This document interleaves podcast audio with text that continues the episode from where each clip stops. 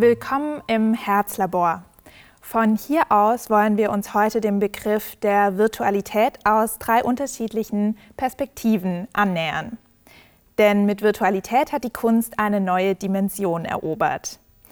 Durch die technologische Entwicklung von Medien wie dem Fotoapparat oder der Videokamera entstanden über die Jahre hinweg immer wieder neue Kunstgenres und Ausdrucksformen.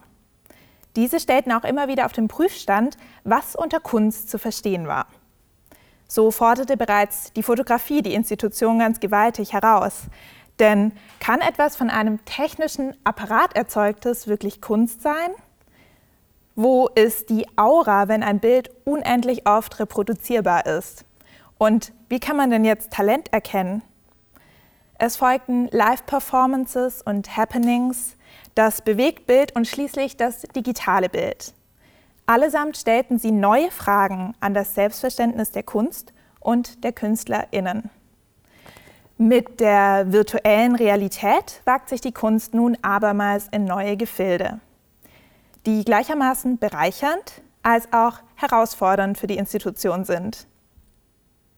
Herausfordernd beispielsweise deshalb, weil die VR-Kunst in einem virtuellen Raum stattfindet und kein materielles Kunstobjekt mehr hinter Glas im White Cube des Museums ausgestellt werden kann. Da Virtual Reality Kunst aufgrund der hohen technischen Anforderungen zumeist in interdisziplinären Settings hergestellt wird, wird außerdem die Position des Künstlers oder der Künstlerin in Frage gestellt. Tatsächlich bedarf es der Zusammenarbeit von Künstlerinnen, Institutionen, Technologieunternehmen sowie der Expertise von Informatikerinnen, Software-Developerinnen, Ingenieurinnen, um so eine Arbeit herzustellen. Livia Nolasco-Rojas, Bernd Lintermann und ich, Cecilia Preis aus dem Herzlabor des ZKM, wollen uns heute den Dimensionen des Virtuellen in der Kunst auf unterschiedliche Art und Weise annähern. Ich beginne mit einer Art Einleitung, um einige Begrifflichkeiten zu klären und zu allgemein abzubilden, wie VR-Technologien im Bereich der Kunst dieser Tage eingesetzt werden und warum. Es folgt ein Beitrag von Bernd Lintermann, der über seine Arbeit VR Me aus dem Jahr 2017 berichtet und dabei den Fokus auf Körperlichkeit im Virtuellen setzt. Schließlich stellt Livia Nolasco-Rojas mit dem von ihr geleiteten Projekt Beyond Matter ein Konzept vor, das über die einzelne künstlerische Arbeit hinausgeht und übergeordnet das Potenzial des Virtuellen für die künstlerische Vermittlung auslotet und zugleich selbst ausschöpft.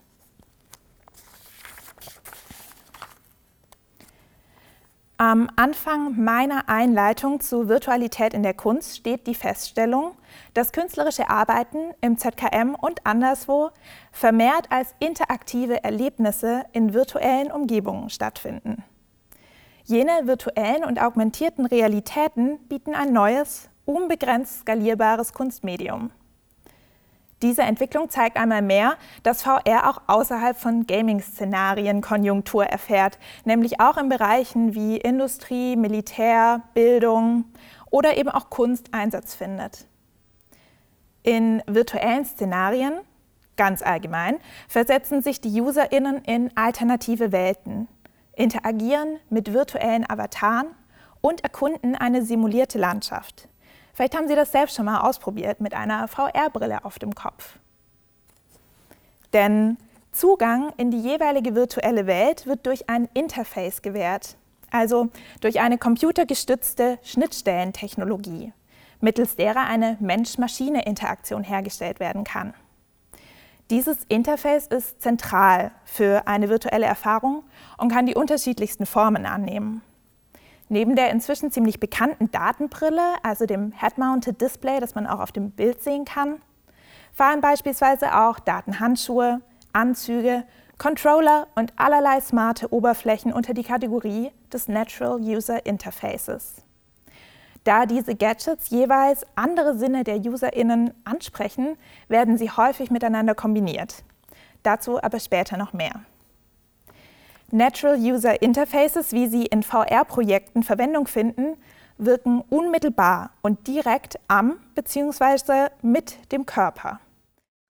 Als Wearables wandern jene Interface-Technologien auf den menschlichen Körper und eröffnen diesem neue Wahrnehmungsperspektiven. Einer optimalen Usability entsprechend soll ihr Gebrauch möglichst intuitiv erfolgen und das Medium quasi transparent machen. Auch im Rahmen der künstlerischen Anwendung von VR sollen die BesucherInnen möglichst ausblenden, dass sie sich gerade mittels einer Medientechnologie durch eine computergenerierte Szenerie bewegen, die nicht echt und physisch vorhanden ist. Das faszinierende Stichwort an dieser Stelle lautet Immersion. Immersiv ist eine virtuelle Realität dann, wenn die RezipientInnen mit Haut und Haar darin eintauchen können und die simulierte Umgebung für eine plausible alternative Welt halten. Damit das funktioniert, muss die VR kohärent sein, das heißt in sich stimmig, ganz egal wie abgefahren das Setting auch ist. Der Eindruck, dass eine computergenerierte Umgebung wirklich ist, entsteht, wenn sie dreidimensional und materiell wirkt. Besonders wichtig dafür ist es, dass die Rezipientinnen die virtuelle Umgebung genauso wahrnehmen können wie die reale Welt. Ideal ist es also, wenn Sie sich in der virtuellen Realität ganz normal bewegen und darin interagieren können und wenn Sie diese mit allen Sinnen erfahren.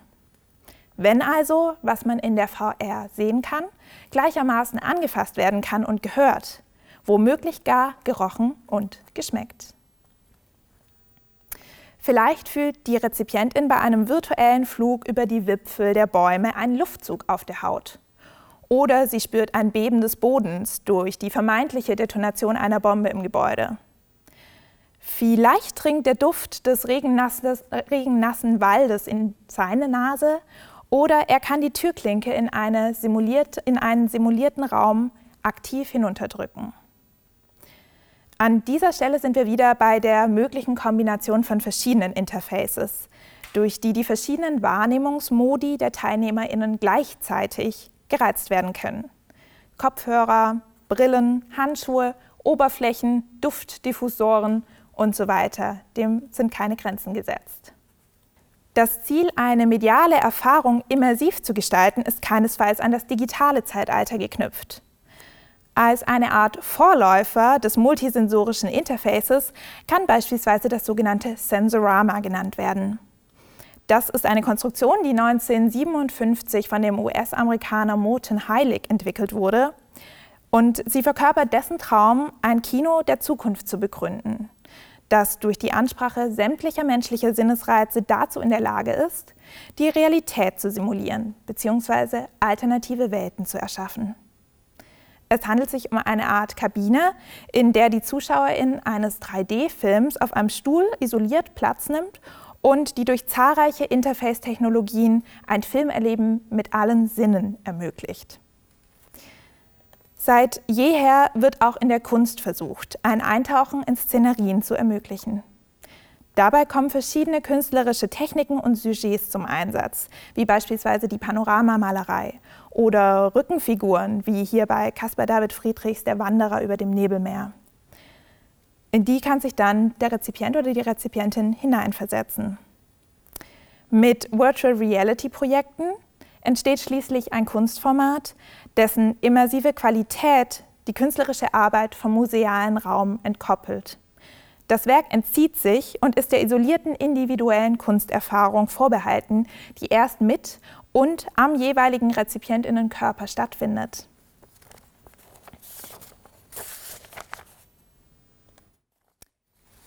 Das macht deutlich, dass im Rahmen von VR-Kunst der Moment der Rezeption in den Vordergrund rückt. Während ein Gemälde auch dann noch im Raum ist, wenn die Lichter ausgehen und das Museum schließt, ähm, ist die virtuelle Realität ephemer und existiert ausschließlich als subjektive Erfahrung der Besucherinnen mit dem eigenen Körper. Kunst wird nunmehr durch Handlung erfahren. Es bedarf der Berührung und Interaktion für etwas, was lange Zeit distanziert betrachtet wurde. Und im Moment der Rezeption von VR-Kunst passiert auch was ganz Spannendes. Der individuelle Körper, der gerade mit einer VR-Brille ausgestattet in einem musealen Raum, wie zum Beispiel dem ZKM steht, Dieser Körper befindet sich und empfindet simultan in einer parallelen virtuellen Welt.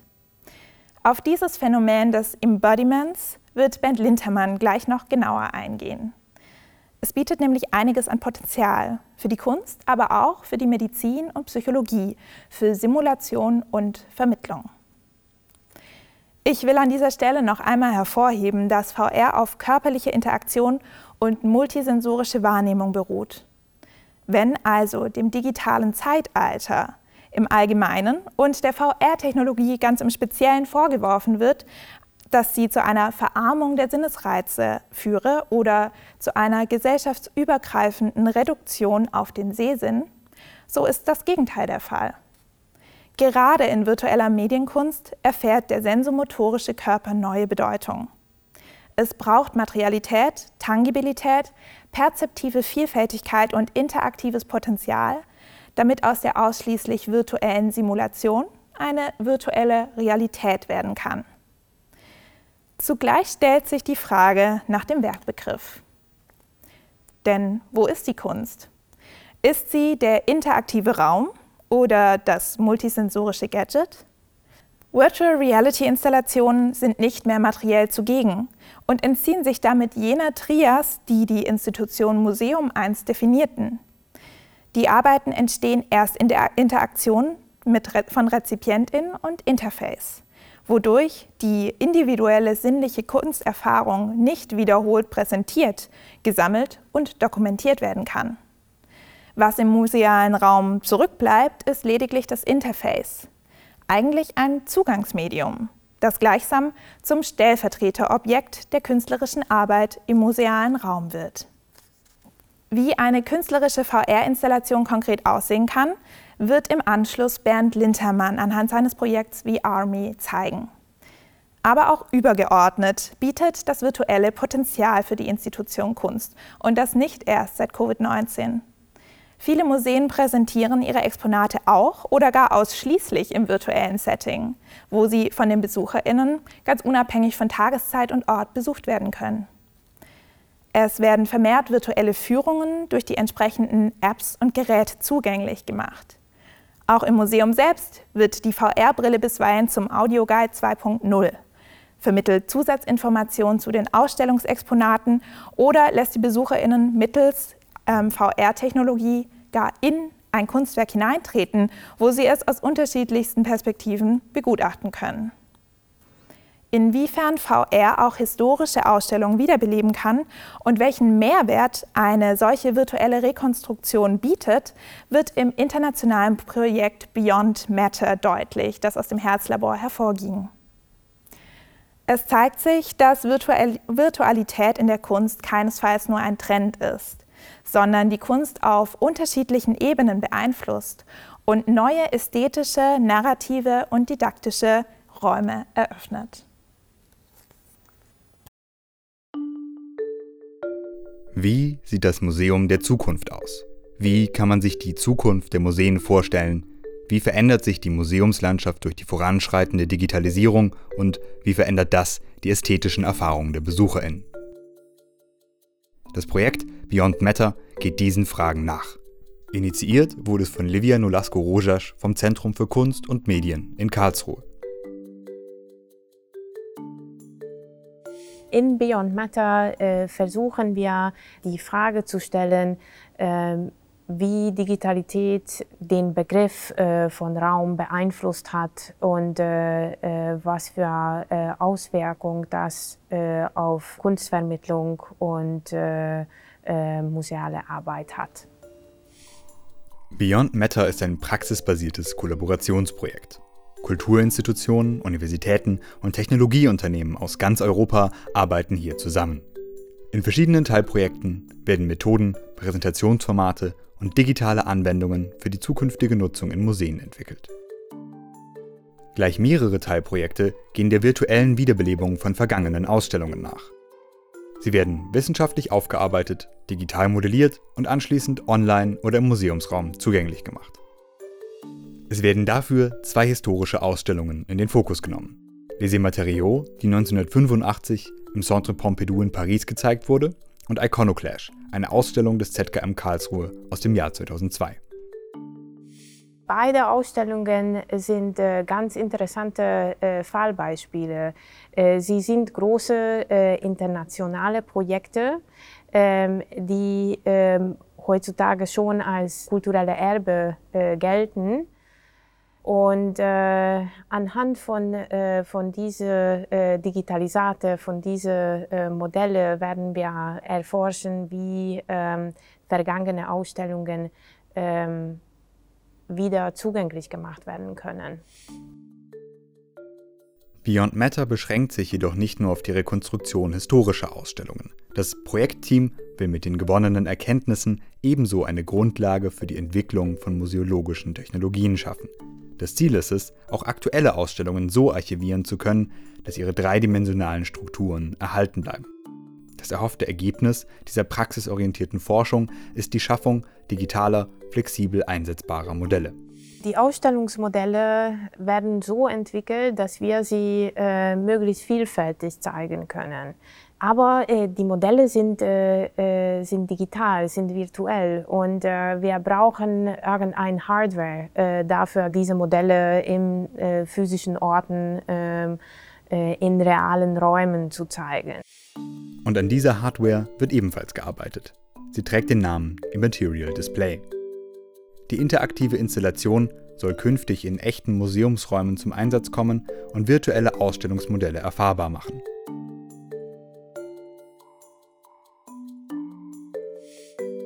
Beyond Matter begreift Ausstellungsräume explizit als physische Orte der Wissensproduktion und des Austauschs. Ihre räumlichen Qualitäten spielen eine wichtige Rolle bei der Kontextualisierung von Informationen. Lässt sich die Erfahrung des Besuchs einer gewöhnlichen Ausstellung in den virtuellen Raum übertragen? Können digitale Anwendungen den physischen Ausstellungsraum erweitern? Ein experimenteller Evaluationsworkshop mit der Aalto-Universität Helsinki widmet sich der Frage, wie digitale Angebote im Museumsraum angenommen werden. Außerdem wird erforscht, welche neuen Erfahrungen eventuell damit verknüpft sind. Die Tatsache, dass, äh, dass Digitalisierung neue und neue äh, Dimensionen ähm, und äh, neue Orte äh, schafft, ist aus einer kunstvermittlerischen äh, Perspektive auch ganz wichtig. Ähm, und äh, wir können nicht, nicht mal äh, unter diesen Bedingungen sagen, dass Kunstvermittlung und äh, äh, Museum Experience äh, nur in physischen Museen stattfindet. Es ist ein vernetztes Erlebnis geworden, was woanders, vielleicht woanders anfängt als äh, das Museum, äh, vielleicht mit Inhalten, die online veröffentlicht worden sind, äh, verknüpft ist ähm, oder äh, vielleicht äh, physisch im Museum stattfindet, aber in einer immersiven Installation und äh, man fühlt sich gar nicht im Museum. Das Ludwig Museum Budapest ist ebenfalls Projektpartner von Beyond Matter. Die dort geplanten Veranstaltungen setzen sich mit der Bedeutung von räumlichen Erfahrungen im Museumskontext auseinander. Noch in diesem Jahr werden die Ausstellung Spatial Affairs und das Hybrid Museum Experience Symposium stattfinden. Als Ergänzung zu den Forschungsansätzen setzt Beyond Matter auf künstlerische Produktion als Weg zu neuem Wissen. Die Kunsthalle Tallinn, das Tirana Art Lab und das ZKM Karlsruhe bieten zweimonatige Residencies für Kunstschaffende an. Sie sind eingeladen, die Frage von Virtualität äh, und deren Rolle in Kunstvermittlung nachzudenken. Oder eventuell ähm, nur den äh, Begriff äh, de- und rekonstruieren, diese künstlerischen Positionen und sehr unterschiedliche und freie äh, Ansätze und Forschungsschwerpunkte sind enorm hilfreich äh, für äh, unsere praxisorientierte äh, Forschung. Zentraler Knotenpunkt für alle Projektteile ist schon jetzt die Online-Plattform beyondmatter.eu. An diesem virtuellen Ort der Wissensproduktion und des Austausches soll ein Open Access Archiv mit Textbeiträgen zu Themen der Virtual Museology entstehen. Die Online-Plattform des Projekts ist mehr als eine Website. Sie sammelt alle online zugänglichen Projekte, Ausstellungsmodelle und alle Inhalte, die während der Laufzeit produziert werden. Außerdem wird nach Abschluss eine Publikation erscheinen. Sie soll gleichzeitig eine Art Handbuch sein, aber auch ein Sammelband. Die Beiträge der Konferenzen werden hier ebenso präsentiert werden wie die Texte zu den neu entwickelten Methoden. Online und offline entsteht so ein gebündelter Wissensschatz für die Zukunft.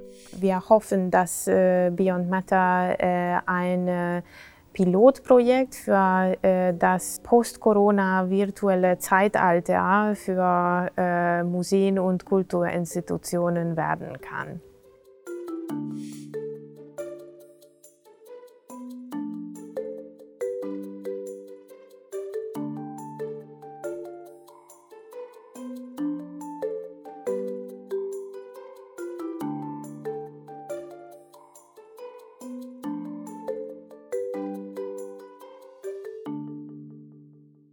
Wie eine künstlerische VR-Installation konkret aussehen kann, das zeigt Ihnen jetzt Bernd Lintermann anhand seines Projektes VRMe.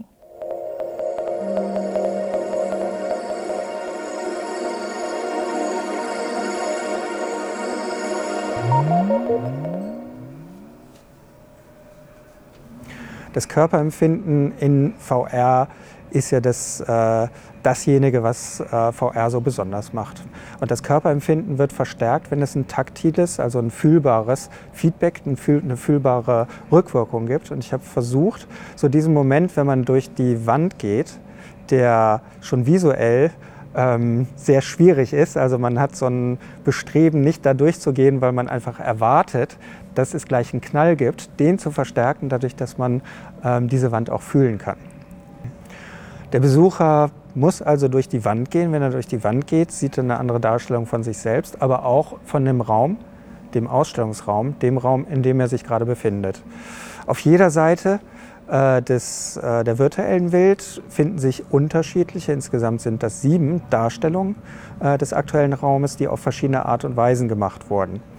Ähm, Geschichten kann man auf unterschiedliche Arten erzählen und auch Räume kann man auf unterschiedliche Arten darstellen. Je nachdem, wie man sie darstellt, ähm, äh, hat es einen bestimmten Einfluss auf den Betrachter. Also auch die Auswahl der Darstellung äh, dient der Beeinflussung, also der Erreichung der Ziele des Erzählers. Und es gibt also äh, rein maschinelle Verfahren, wie, wie beispielsweise ein Laserscanning-Verfahren, bei dem man äh, eigentlich nur noch die Perspektive wählen kann.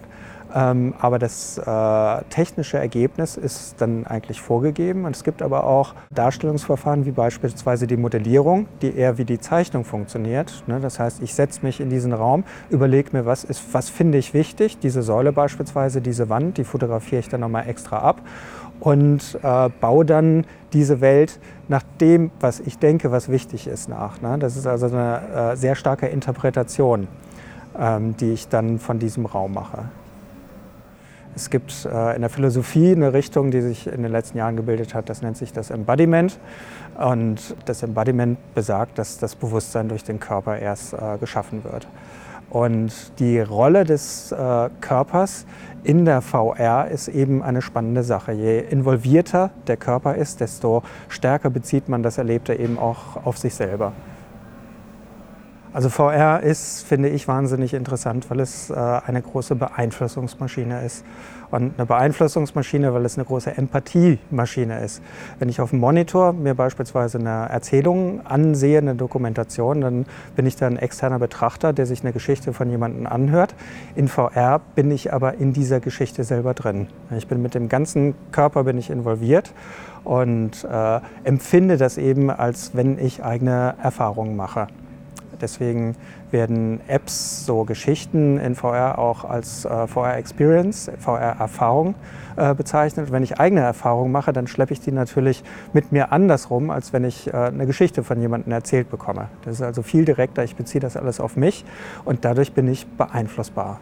Und diese Beeinflussung, die wird in der Praxis auch umgesetzt. VR wird in medizinischen Bereichen zur Behandlung von Höhenangst äh, beispielsweise eingesetzt, aber auch in der Psychologie, um äh, äh, ein ethisches äh, Verhalten zu beeinflussen. Das ist möglich. In der Arbeit selber habe ich versucht, verschiedene Konstellationen von äh, der Darstellung des eigenen Körpers und dem eigenen Körper in der äh, VR zu schaffen. Beispielsweise sieht man äh, Spiegelung von sich 3D in der virtuellen Welt stehen. Also ich sehe mich selber gespiegelt neben mir, habe einen Spiegel in der virtuellen Welt vor mir Dort spiegelt sich dann mein VR-Spiegelbild in diesem virtuellen Spiegel und ich stehe daneben. Der Spiegel fordert mich auf, äh, ihn zu berühren und wenn ich dann so real in diese Richtung gehe, ich sehe mein Spiegelbild, äh, berührt auch gleich den Spiegel, sehe das Spiegelbild berührt den Spiegel und fühle in diesem Moment den Spiegel an meinem realen Körper. Ja, das äh, stellt also die Frage, was ist das, was ist meine Korrelation zu dieser Spiegelung äh, und so weiter. Ich habe mich also gefragt, was für verschiedene Beziehungen äh, kann man aufbauen, damit der Betrachter sich jedes Mal wieder fragt, was ist hier eigentlich meine Rolle da drin? Ja, wie verhält sich mein Körper zur äh, realen Welt und zur virtuellen Welt?